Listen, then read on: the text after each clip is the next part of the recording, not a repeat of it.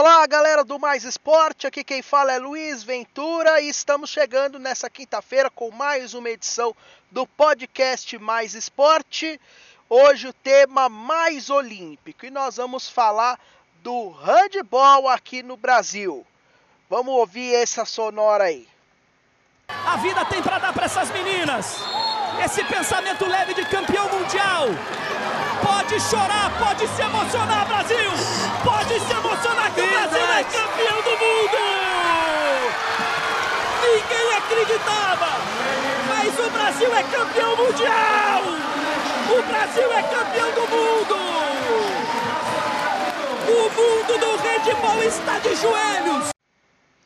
Pois é, essa narração aí é do André Henning, do esporte interativo, lá em 2013, né, os instantes finais da conquista do handebol feminino brasileiro, do título mundial na Sérvia, né? E não faz muito tempo não, sete anos, né?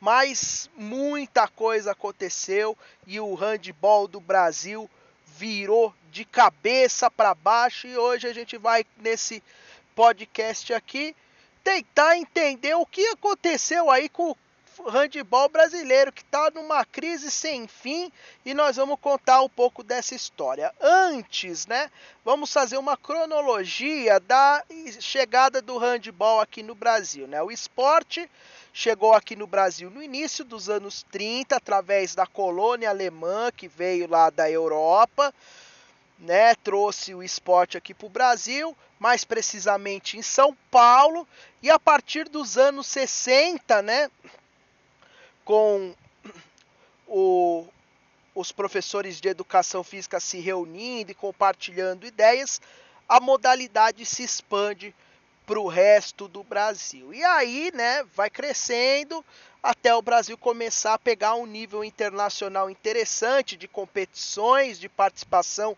e campeonatos mundiais até 1992 participar pela primeira vez das Olimpíadas com o time masculino.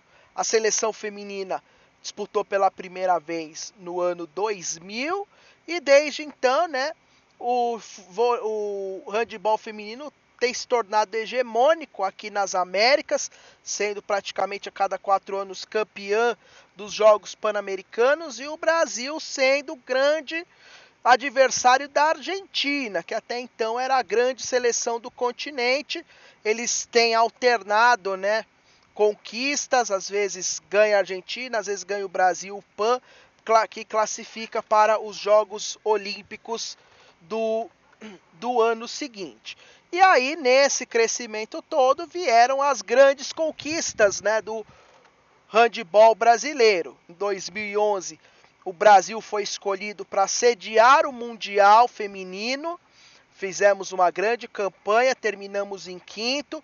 Em 2013, o feminino conseguiu chegar ao título mundial, né, com o advento da vinda do técnico Solbakken, né, o, o, o Morten Solbakken, lá da Dinamarca, ajudando o, fute, o handball feminino a evoluir. Chegamos ao título mundial em 2013 e o masculino na mesma onda, né? Trouxe aí um técnico espanhol, se preparou bem, fez uma boa campanha no Rio 2016. O trabalho foi crescendo, os jogadores cada vez mais tendo intercâmbio na Europa, jogando em grandes clubes das principais ligas europeias e o resultado veio em 2019 com a melhor campanha da nossa seleção no Campeonato Mundial lá na Dinamarca e Alemanha, que o Mais Esporte até transmitiu para vocês, né? Onde a seleção brasileira terminou na nona posição, a melhor campanha do masculino na história. Só que dentro desse período aí, mais recentemente a partir de 2018, o handebol brasileiro entra numa crise institucional sem fim. E aí vamos aos fatos. Começando primeiro, né, lá em 2018, né, quando tem uma liminar na justiça, uma liminar aí pública, né, popular, para tirar o presidente Manuel Oliveira do comando. Né, o Manuel Oliveira ele foi eleito lá nos anos 80 e participou de todo esse trabalho aí de evolução do handball no Brasil, dos anos 90, no começo dos anos 2000, 30 anos praticamente no cargo, mas, né, a, o poder dele por longo tempo gera esse desconforto, a ditadura, né, que a gente não gosta muito, né, a falta de alternância no poder gera esse, é, esses problemas políticos, né.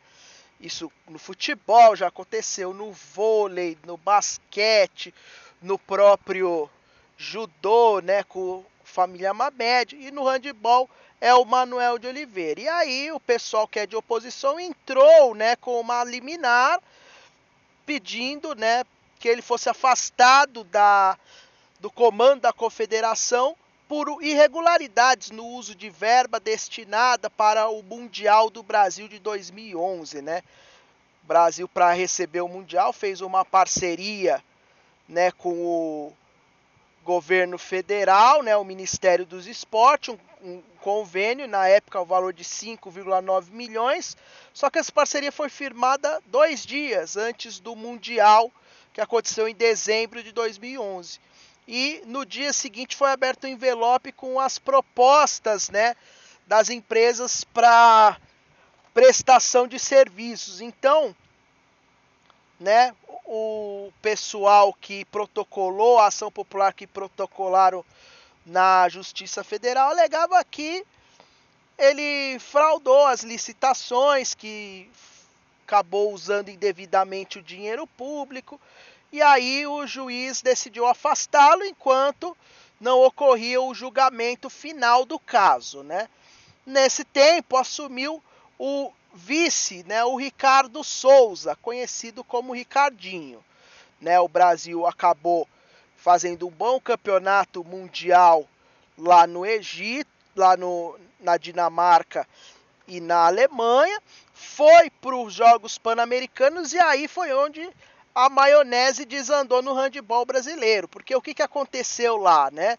O, a seleção masculina, ela acabou sendo derrotada pelo Chile, né? Teve pouco tempo de preparação, porque a maioria dos jogadores atuavam na Europa, né? O Pan-Americano não é uma competição oficial, então tem que ter um acordo para ver a liberação.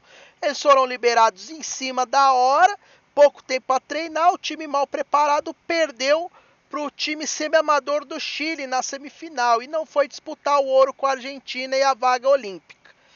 Né? E nesses Jogos Pan-Americanos, né, o presidente em exercício, Ricardo Souza, ele cometeu um ato de assédio sexual contra uma funcionária da Confederação de Handball também lá. E aí foi denunciado e esse caso acabou por estar num evento em que ele estava como membro do Comitê Olímpico Brasileiro, né, os Jogos Pan-Americanos, foi lá para o Comitê de Ética do COB e ele foi julgado lá. Nesse período, enquanto ele estava de presidente, esperando esse julgamento aí, ele demitiu então pela campanha lá o Washington Nunes, que foi o técnico brasileiro no Mundial da melhor campanha. Os jogadores gostavam muito do trabalho dele, então demitiu o Washington e trouxe o espanhol Dani Gordo, né? Um técnico estrangeiro para fazer a preparação para os Jogos Olímpicos, né? Para o pré-olímpico, que o Brasil acabou conquistando a vaga depois de alguns times que estavam classificados por ele conseguirem uma vaga direta e o Brasil acabou dando uma sorte, né? Nesse pré-olímpico, caiu num grupo em que a classificação era uma classificação tranquila, né? quatro times, classificavam dois. Um a Noruega, multicampeã né, da Europa, terceira no último Mundial. O Chile, que é semi-amador, que o Brasil tinha perdido, mas que depois o Brasil voltou a ganhar no Sul-Americano meses depois em que o Dani Gordo era o técnico do Brasil. E a Coreia do Sul, um time que o Brasil tinha ganho no Mundial por nove gols de diferença. Então era até uma chave possível do Brasil conseguir a classificação. Só que aí né, nesse período, em abril de 2020, reassume a confederação o Manuel Oliveira, porque a liminar perdeu a validade e ele assumiu. E o que, que ele fez? Ele tirou o Dani Gordo, ó, eu não pedi esse técnico e trouxe de volta o Aston Nunes. Mas ele, claro que não falou, não, esse técnico não fui eu que contratei, então estou mandando embora. Ele disse que por conta da pandemia, economizar gastos, não podia manter um técnico estrangeiro. E aí trouxe de novo o Washington Nunes, né, para a seleção. Só que o que, que aconteceu, né? Em setembro agora, né, novamente ele foi afastado, né? Um, a, uma outra liminar foi concedida, o Manuel foi afastado de novo e o Ricardo Souza, né, o Ricardinho assumiu a presidência. E aí, de novo, ele manda o Washington Nunes embora e traz o Marcos Tatá, que era auxiliar do Washington Nunes, estava de auxiliar do Dani Gordo, né, ajudando o processo e efetiva ele, né? Dada contra o Marcos Tatá, que é um excelente técnico do multicampeão Taubaté aqui no, no brasileiro, mas essa questão política, né? O presidente entra, traz um técnico, sai, manda embora e traz outro, né? E ficou essa confusão, né? Mas tanto o Washington Nunes como o Dani Gordo contra o Marcos Tatá, nada a dizer do trabalho deles. Foram mandados embora realmente por questões políticas. Só que agora vem o pior, né? Lembra lá o, o caso, né, a acusação de assédio que o Ricardinho sofreu? Pois é, o COB julgou e puniu ele por dois anos. Então, por dois anos ele está suspenso né, do esporte, do Comitê Olímpico, por conta desse caso de assédio nos Jogos Pan-Americanos de Lima.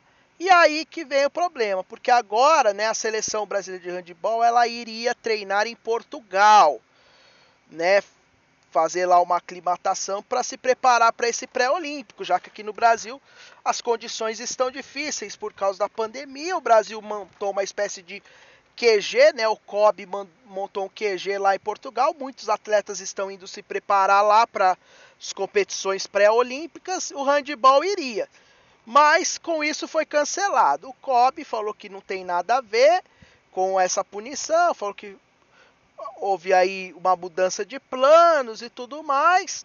Só que em declarações, né, da confederação, né, ao, ao site Olimpíada Todo Dia, né, a própria confederação, né, o pessoal que faz parte ali do comitê de administração, né, disse que a Confederação Brasileira só está cumprindo as decisões judiciais. Então, tá de presidente quem a justiça manda. E pela estatutária, o primeiro vice-presidente da confederação é o Ricardo Luiz de Souza. Como ele foi punido pelo COB, a confederação deveria automaticamente afastá-lo, né, para ele cumprir, para ele, para a confederação continuar tendo a relação com o COB. Como ele é o vice-presidente, ele está dando uma de João sem braço, como se nada tivesse acontecido. Então tá indo, tá continuando a, a, despachar normalmente como presidente da confederação, tanto que não compareceu à eleição do COB que teve semanas atrás, foi a única confederação que não compareceu para votar. E o que, que acontece, né? O próprio pessoal lá do, da Confederação Brasileira de Handebol já declarou que se ele não se afastar do cargo, né, pode acontecer da, do COB desfiliar a CBD do Movimento Olímpico do Brasil. E aí o que, que aconteceria, né? Como é para as Olimpíadas, apesar de ser cada federação internacional que organiza o seu torneio, mas quem faz a inscrição dos atletas perante ao COI para participar da Olimpíada é o COB, o intermediário, poderia acontecer do, do handball, não, o Brasil não colocar o handball para participar das Olimpíadas. Então a seleção feminina que teria a sua vaga perderia e o masculino meio que conquiste nos Jogos Pan-Americanos no, jogo, no pré-olímpico, a vaga também poderia não ir. Então, gera esse problema. Os atletas né, se declararam, né? o, os notáveis e atletas aí da seleção já disseram que não reconhece gestão do Ricardinho, querem mais transparência na confederação e tudo mais. E o capitão da seleção masculina, né, o Thiago Pretros, também disse sobre isso e falou da questão do técnico principalmente, né? Ele disse, ó, é a terceira ou quarta alteração em um ano. Tudo indica que a posição do técnico deixou de considerar competências profissionais esportivas, passando a ser uma posição política. E é triste para o esporte e para ele, né, em uma carta aberta que ele declarou em suas redes sociais. Ele disse também que apoia que o que a seleção brasileira acha que o melhor caminho é buscar um técnico estrangeiro que possa contribuir efetivamente na evolução dos jogadores. O Petros que atua no Barcelona, que é um dos principais clubes de handebol lá da Europa né? E ele completa: continuarei lutando pelo melhor do handball e defendendo a seleção quando convocado, dando o máximo.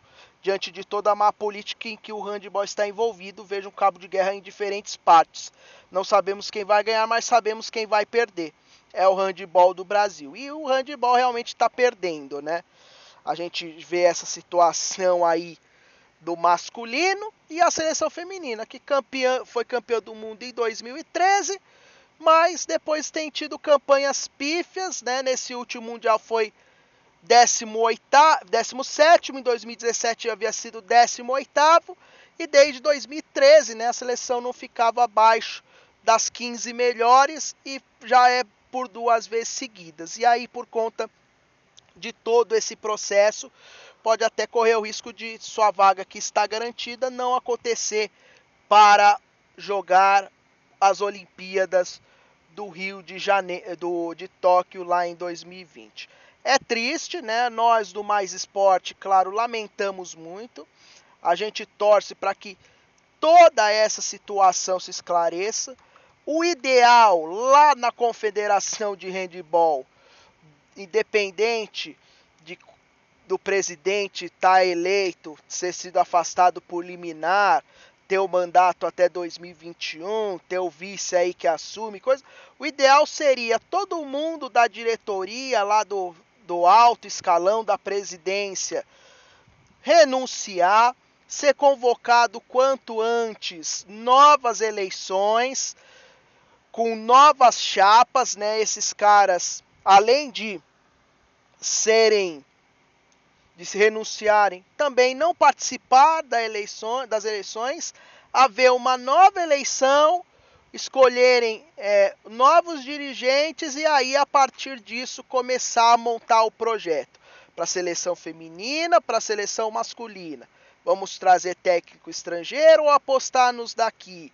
Qual vai ser a nossa política em relação a incentivar atletas a jogar fora? vamos buscar parceria como a gente buscou, né? O Brasil chegou a montar um time só para jogadoras brasileiras lá na Europa. Como que vai ser feito isso? Investir na base, como vai se dar esse trabalho e tudo mais. E aí dentro disso, o handball brasileiro tentar entrar na linha para se recuperar pensando no ciclo de 2024, porque eu acredito que esse para Tóquio, por todas essas besteiras aí, está comprometido. Claro, é legal participar das Olimpíadas, é muito importante, só que o Brasil vai lá nas Olimpíadas para passear, tanto no, mas, no feminino quanto no masculino, se for. Essa é a verdadeira situação aí do handball brasileiro, né? Mas a gente torce, porque quanto mais Brasil tiver, melhor para a imagem do nosso país em termos esportivos. E, claro, né, quanto mais forte o esporte aqui no Brasil, né, como eu disse no podcast lá de segunda-feira, né, sobre a lei de incentivo ao esporte, né, os investimentos no esporte, quanto mais a gente tiver investimento no esporte do Brasil, mais atletas, mais pessoas participando, né, mais a chance de a gente ver menos pessoas na rua, menos pessoas entrando no crime, praticando violência, mais pessoas aí com condição de ter uma vida digna, seguindo uma carreira dentro do esporte ou depois fazendo alguma faculdade, seguindo alguma carreira ligada aí, quem sabe, né, educação física, fisioterapia esportiva, técnicos e por aí vai, né? Então fica a nossa torcida aí para que a situação do handball no Brasil melhore e que em breve, né, a, a gente possa trazer aqui boas notícias e bons resultados da seleção masculina e feminina dentro do handball. Valeu, galera. Obrigado. Esse foi o podcast de hoje, o mais olímpico, e a gente se vê então com esse tema, esse assunto na próxima quinta-feira. Valeu, galera. Abraço.